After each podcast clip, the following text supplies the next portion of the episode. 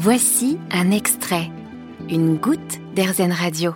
Je vous propose aujourd'hui sur RZN Radio une petite introduction au chamanisme. C'est tout l'objet d'un dossier euh, du magazine Les Grandes Traditions Santé, magazine de la collection Équilibre, partenaire d'RZN Radio. Et je suis avec sa rédactrice en chef, Iris Maluski. Bonjour. Bonjour. Alors Iris, si on doit donner une définition euh, globale, générale, en une ou deux phrases du, chamanisme pour mieux comprendre, euh, quelle serait-elle? Alors on peut considérer que le chamanisme, c'est la force spirituelle la plus ancienne. Euh, c'est un système qui tire sa force et son originalité de son environnement visible et invisible.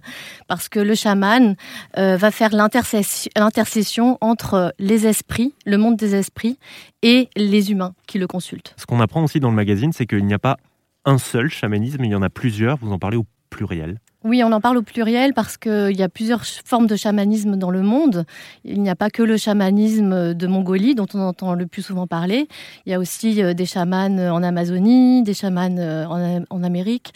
Et donc, euh, dans ces pays-là, on va parler de medicine man, on peut parler de, guérisseurs de curandero en Amérique du Sud, ils vont tous avoir plus ou moins, par contre, le même rôle, c'est-à-dire qu'ils vont faire cette intercession entre le monde invisible et le monde visible. J'ai l'impression aussi, en tout cas c'est ce qu'on comprend de votre magazine, que ça fascine de plus en plus euh, le monde occidental, le chamanisme. Oui, euh, c'est un phénomène qui, euh, qui peut s'expliquer parce que en fait on retrouve euh, des racines pré-chrétiennes dans une humanité commune et c'est un petit peu ce qui fascine. Mais je pense aussi que ça fascine parce que c'est du monde, ça, ça, relève du monde de l'invisible, du mystère et, et c'est fascinant parce qu'on n'a pas de certitude, alors que dans le monde d'aujourd'hui, on a plein de certitudes. On est environné de technologies, de sciences. Euh, voilà, on a plein de certitudes, alors que ce monde-là, c'est encore un, monde euh, qu'on ne comprend pas. Effectivement, euh, une espèce de parenthèse dans, dans la rationalité à laquelle on est euh, habitué. Euh, vous parlez aussi dans, dans, le magazine, vous faites un, focus sur les différents instruments du chamanisme, mhm. les tambours par exemple, les soins, les rituels. Est-ce que vous pouvez nous en donner quelques exemples? Le chaman, en tout cas dans le, dans le cas du chaman de Mongolie, parce que l'autrice de ce dossier, qui s'appelle Laetitia Merli et qui est anthropologue, est spécialiste de, de ce domaine. Donc euh, elle, a, vraiment euh, insisté sur, euh, sur ce qu'elle connaît le mieux.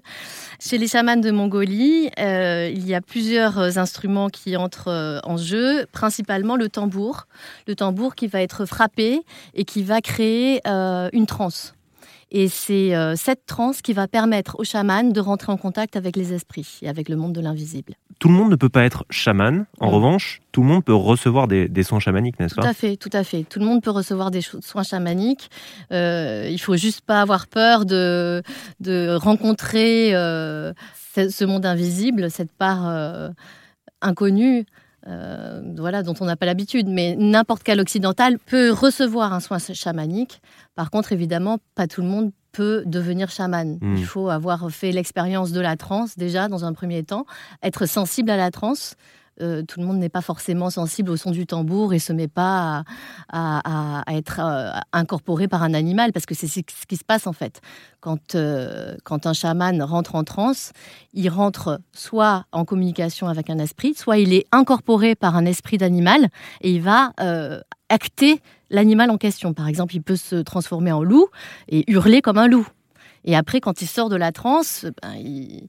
ça, doit, être impressionnant d'assister à ça, j'imagine. Je pense que c'est très, très impressionnant. Mmh. Et tout ceci, vous pouvez le retrouver dans, dans, le magazine euh, Les grandes traditions santé de la collection euh, Équilibre, avec ces deux dossiers passionnants, l'un sur le chamanisme, l'autre sur le magnétisme. Merci beaucoup, Iris Maluski. Merci à vous. Vous avez aimé ce podcast Erzen?